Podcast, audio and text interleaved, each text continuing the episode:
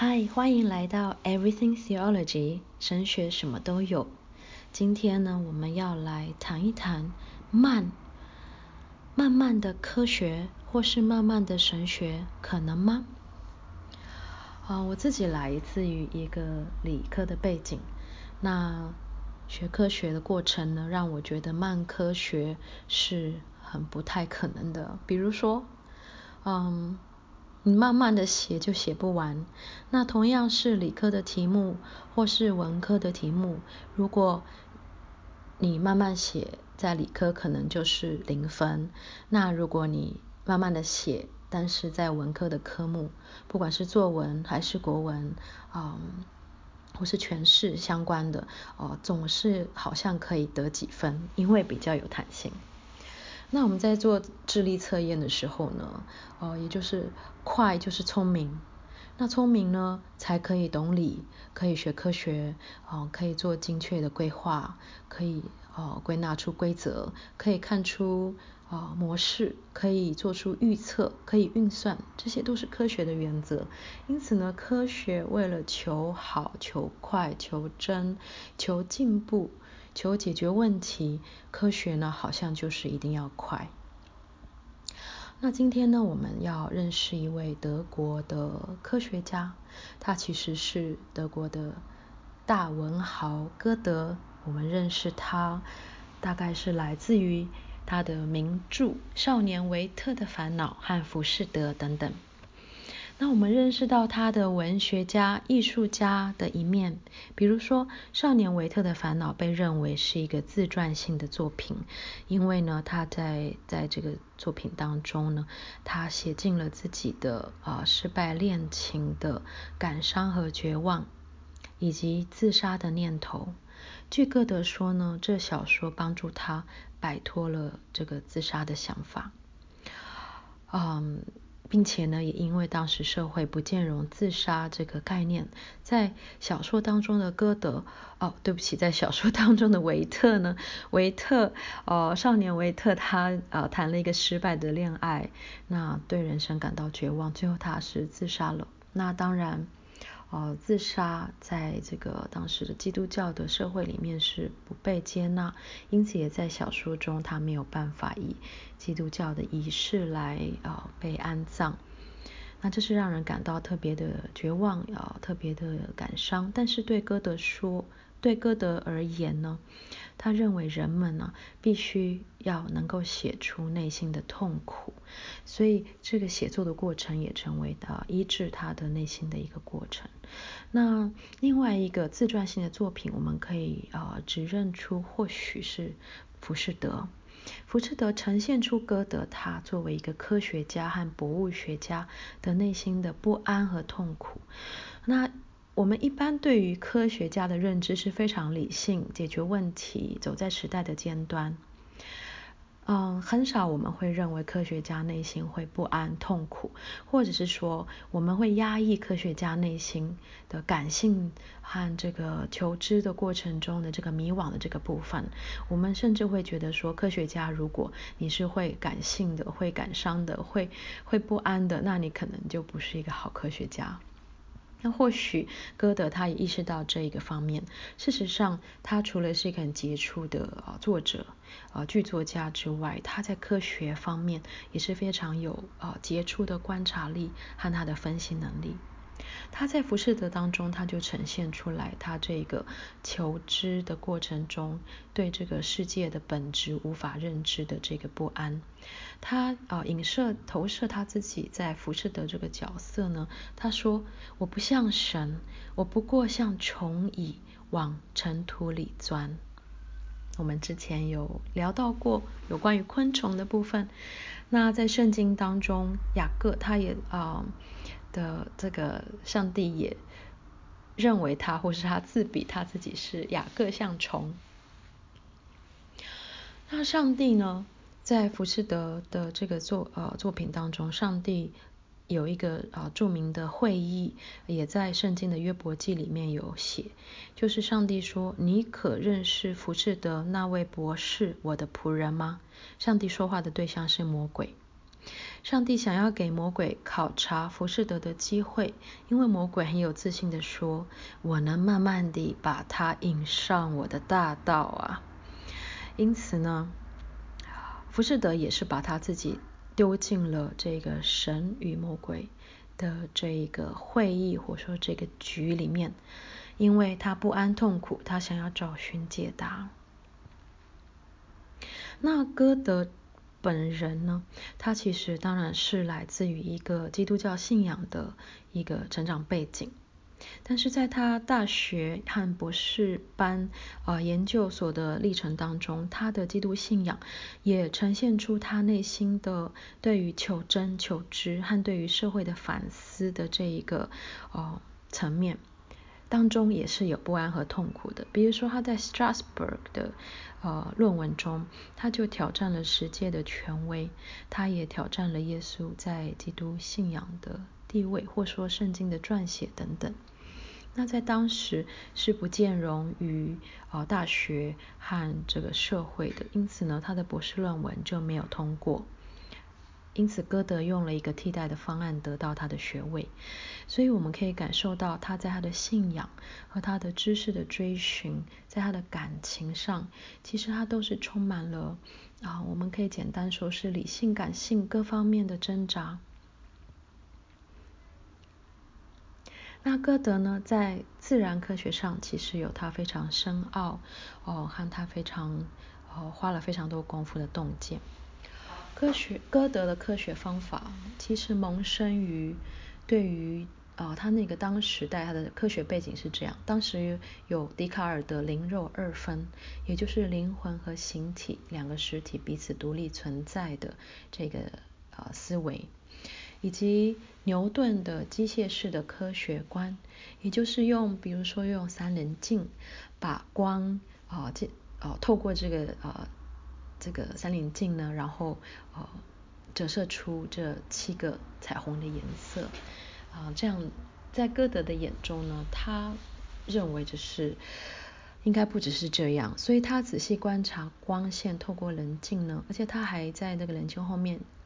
放了个卡纸啊，移动那个卡纸，他发现那个白色卡纸上的成像大小和光影是充满着变化，有无限种可能性。可能在某一个距离，哎，长出绿色，然后呢，在其他的距离呢，哦，影像会放大缩小。那直到呢，在某一个固定的距离呢，牛顿所定义的光谱就能够呈现出来。因此，歌德他的光学，他心目中的光，并不是一个样板，他认为那是一个动态。他认为颜色的产生是光和暗的互动，暗本身并不是无有，并不是 nothingness，而是独立存在的。光和暗互动出来，会萌生出颜色和色彩。啊，不止如此呢，他对光本身也有呃，他认为人对于光线，眼睛看到的时候是马上就产生感受的，这个感受应该被正视，而且被接纳、被分析啊、被理解。比如说，他认为红色啊是美丽，那橘色呢就是 noble 尊贵，yellow 黄色是 good 就是好。那绿色呢是 useful 实用，那 blue 是 common 是普遍，而 violet 紫色呢是 unnecessary 不不必要的颜色，这非常有趣。因此呢，歌德的科学方法呢，有学者认为是意识过程和参与的互动，也就是 conscious process 和 participation。将注意力定焦在现象的本身，是在时间与空间的动态，以及观察者与被观察者的关系上。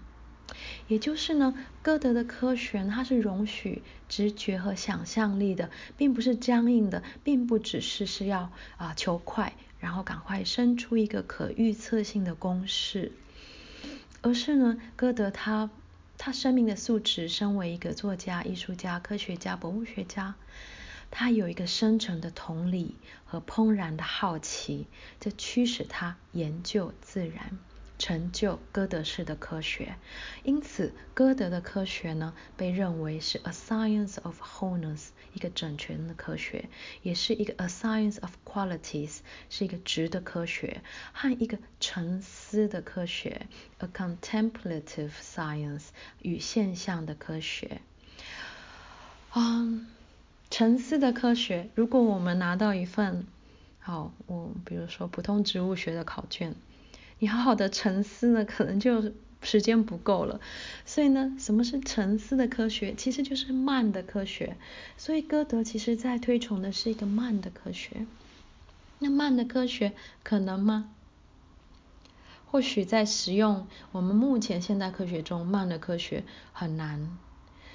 嗯，可是呢，我们认识，好好认识歌德，我们就知道慢的科学是可能的。歌德的作品，他有写一首诗叫《Nature》，那这个《Nature》实际上是不是他本人实际撰著啊撰述的，还有待讨论。但是呢，英国的啊科学家赫胥黎 T.H. Huxley 他在《Nature》这个杂志。啊的创刊号的发刊词就是引用歌德的《Nature》这首诗哦，它也呈现出歌德他对大自然的理解和这个科学过程的想法。比如说，歌德当然他原本是啊德文写的，那这边英文它的翻译是 Nature 惊叹号，We are surrounded and embraced by her，我们被包围被拥抱。我们生活在自然之中，对他却一无所知。不论过去还是现在，他的思考从未停止，不是像人那样思考，而是作为自然在思考。歌德继续说：“自然，他为一个囊括一切的理念凝神苦思，其中的奥妙无人可以窥见。”自然的面貌总是新鲜，因为它总在更新它的观众。生命是它最精巧的发明，而死亡则是为了得到更多生命的巧妙安排。这只是揭露他《Nature》的这首诗当中显出他对自然的那种倾慕，还有他认知到自然和科学是难以明白的奥义。因此，不像我们现在大部分的科学家，我们对科学家的期待就是你一定要解开这个谜题。那歌德呢，则是拥抱了这个奥秘，拥抱了这个无知，一无所知，所以他感到不安和痛苦，也呈现在浮士德的这个作品当中。因此呢，我们看到慢的科学在歌德的身上成为可能，我们就来想一想神学。神学，嗯，是否当中也有深沉的同理和怦然的好奇呢？我们对神、对人是否有着深沉的同理和怦然的好奇？我承认我对神是有的，可是我对人本来是没有的。我对大自然是有的。可是我对人缺乏了那个深沉的同理和怦然的好奇。我在大学有一个非常好的好朋友，他对人就有一个深沉的同理和怦然的好奇，也因此他后来成为了一位人类学家。嗯，他也质疑过我，就是我对人缺乏了这个同理和好奇，那我怎怎么能够谈神和谈福音呢？因此我那时候也开始哦深刻的检讨我自己。因此，我们来看一看神学能够慢下来吗？神学能够深沉，能够沉思，能够怦然吗？哦，我们在神学当中，我们常说，我们传福音要抢救灵魂，我们一定要快。因此，我们常常没有办法慢下来。我们在创世纪当中，呃。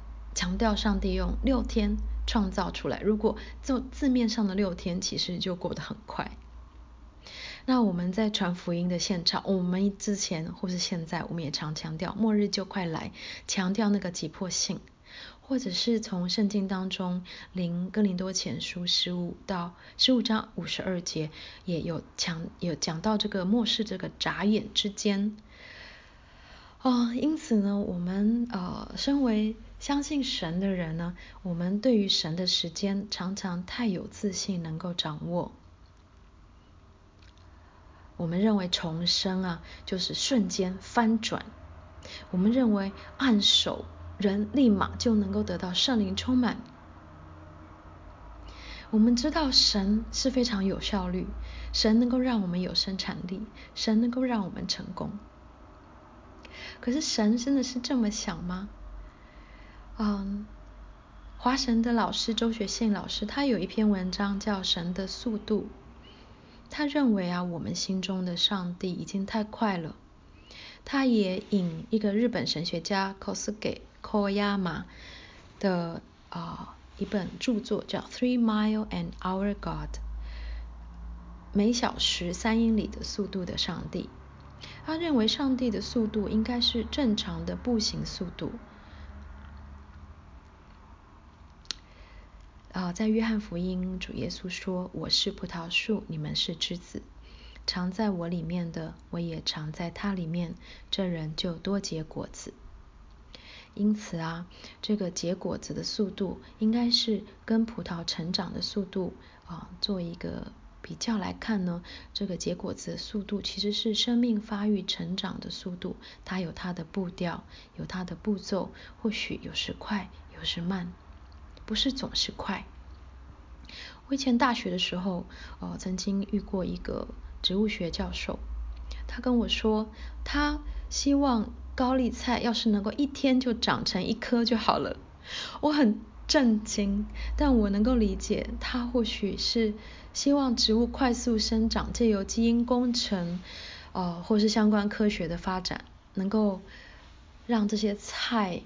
啊、哦，能够快速生长来解决人类呃粮食粮荒的问题，啊、我可以理解这是某一个角度，但是我还是深受震撼。对，对于一个大学生来讲，我也是比较拥护、比较支持生命，就是有他自己的步调。那我们认识上帝的时间到底是如何？上帝当然，他是一个十几次元甚至更多，依据弦理论或是量子理论的这个上帝，他的时间是怎么样？我们怎么能够用我们的秒、分、日来想象呢？因此，周学信老师他也说呀，唯有人尊重神的慢，人才能够活得自由，也能够与神同行。也因此，圣经中也常常其实有提醒我们要等候，等候耶和华。在雅歌里面，哦，也说不要惊动，不要叫醒，等他自己情愿。这可以用在爱情，用在人的感情，也可以用在人对神的相信上面。哦，我在英国的时候有一个很好的朋友。啊、我们算是忘年之交吧。那他叫 Dorothy 陶乐斯，他八十几岁哦。嗯、呃，他后来呢，呃，记忆发生了变化，因此有一点失智。那他的失智也好像越来越严重，那被安排在安养院当中居住。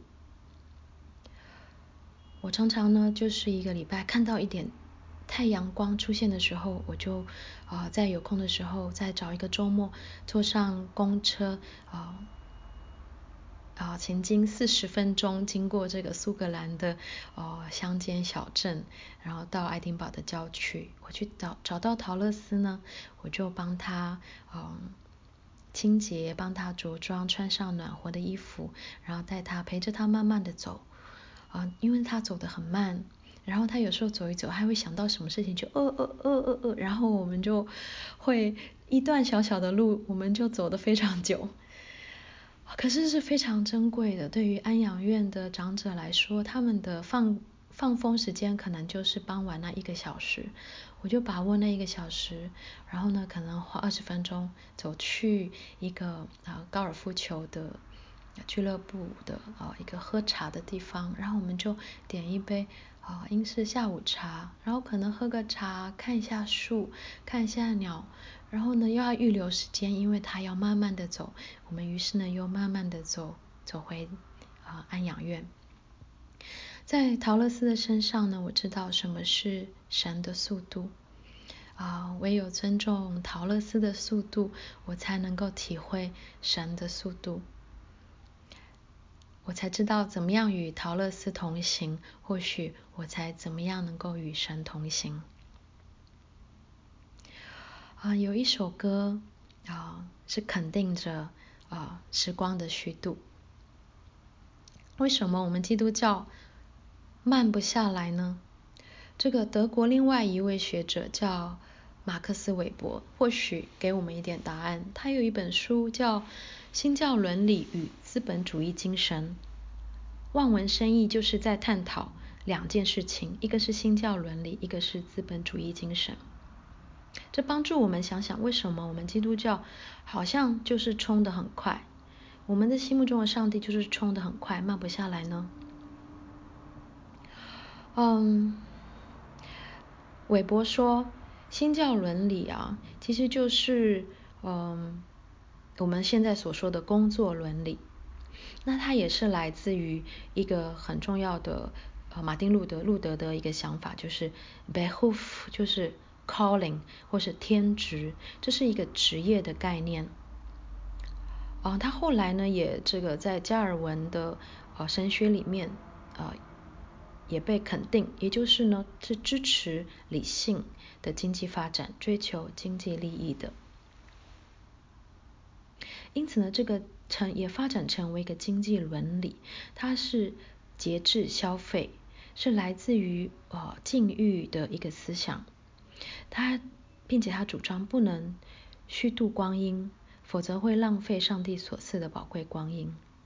这也能够理解，就是我们职业劳动，我们的工作就是要尽本分，要尽快的完成我们的工作，不要虚度光阴。因此呢，一个好的制鞋匠的一个理想画面呢，一个理想状态，就是一个缩着身子，专注于制鞋，将整个人努力奉献于上帝。这样才是实现他的天职。因此呢，这个新教伦理最后就慢慢发展成为一个资本主义的精神，也就是资产阶级啊、透过累理性的劳动累积财富，合理自由的使用金钱。因此呢，这个新教伦理资本主义精神是不鼓励虚度光阴的，因此是呃不能浪费时间的，因此是不应该慢的。因此，我们刚才讲了这么多，包括呃歌德的慢科学，我们慢慢的思考，慢慢的观察一片树叶，看它形状的变化，看它的成长，然后观察光线，它不只是一下子就蹦出彩虹，而是在彩虹生长过程中，诶，是什么颜色？慢慢的在怎么样的情况之下发生？那这些慢慢的观察，慢慢的沉思，好像这。并不，并不在我们的信仰中被鼓励。因此，我们要好好的想想，怎么样才能慢呢？如何能够拥有深沉的同理和怦然的好奇？我刚才要讲一首歌，还没讲，现在要讲了。这首歌叫《我想和你虚度时光》，啊，是陈璧的作品，大家可以啊上网去聆听。他这首歌呀，如果你去听，一开始是弦乐的独奏啊，没有明确的节奏感，因此，然后呢，你也不知道这个前奏到底有多长，好像有点虚度的感觉，是一个人喃喃自语的孤独，因为弦乐就是一个模拟人声的乐器，然后口琴进来进来了，然后呢，吉他也刷进来了，开始有了节奏，然后呢，陈碧唱着，我想和你虚度时光，比如。低头看鱼，比如散步，消磨到星光满天，坐在走廊发呆，直到你眼中的乌云全部被吹到窗外。因此，这个深沉的同理是陪伴哦。因此，这首歌继续着，以弦乐和管乐和鼓慢慢的加进来。啊，陈碧继续唱，他越来越有信心的说。我明天还要这样虚度。后来呢，这首歌沉静了下来，以吉他的分解的和弦和雨声点缀着满目的花草。哦，他看着满目的花草，仿佛虚度一样。这些花草呢，好像没有意义一样。可是呢，到底有没有意义呢？这首歌后来呢，最后有男啊、呃、男的声音一起来同声，并且和声啊、呃，直到所有的声音都加进来，他唱出这个呃虚度呢是互相的浪费，一起消磨精致而苍老的宇宙。这个虚度呢，是直到所有的虚度的事物在我们的身后都长出薄薄的翅膀。这或许也就是啊周老师所说的，唯有尊重神的慢，尊重一个慢，或许是容许虚度哦，我们就能活得自由，能够与神同行。好，今天我们呢，就是想想一想，怎么是慢？我想要讲得更慢，可是讲得更慢就，大家就更想睡觉啦。啊、慢的科学和慢的神学可能吗？我们从歌德，从韦伯，然后从神学的角度，我们来好好的想一想，我们的速度是否太快了呢？好，今天的 Everything Theology 神学什么都有，就到这边，拜拜。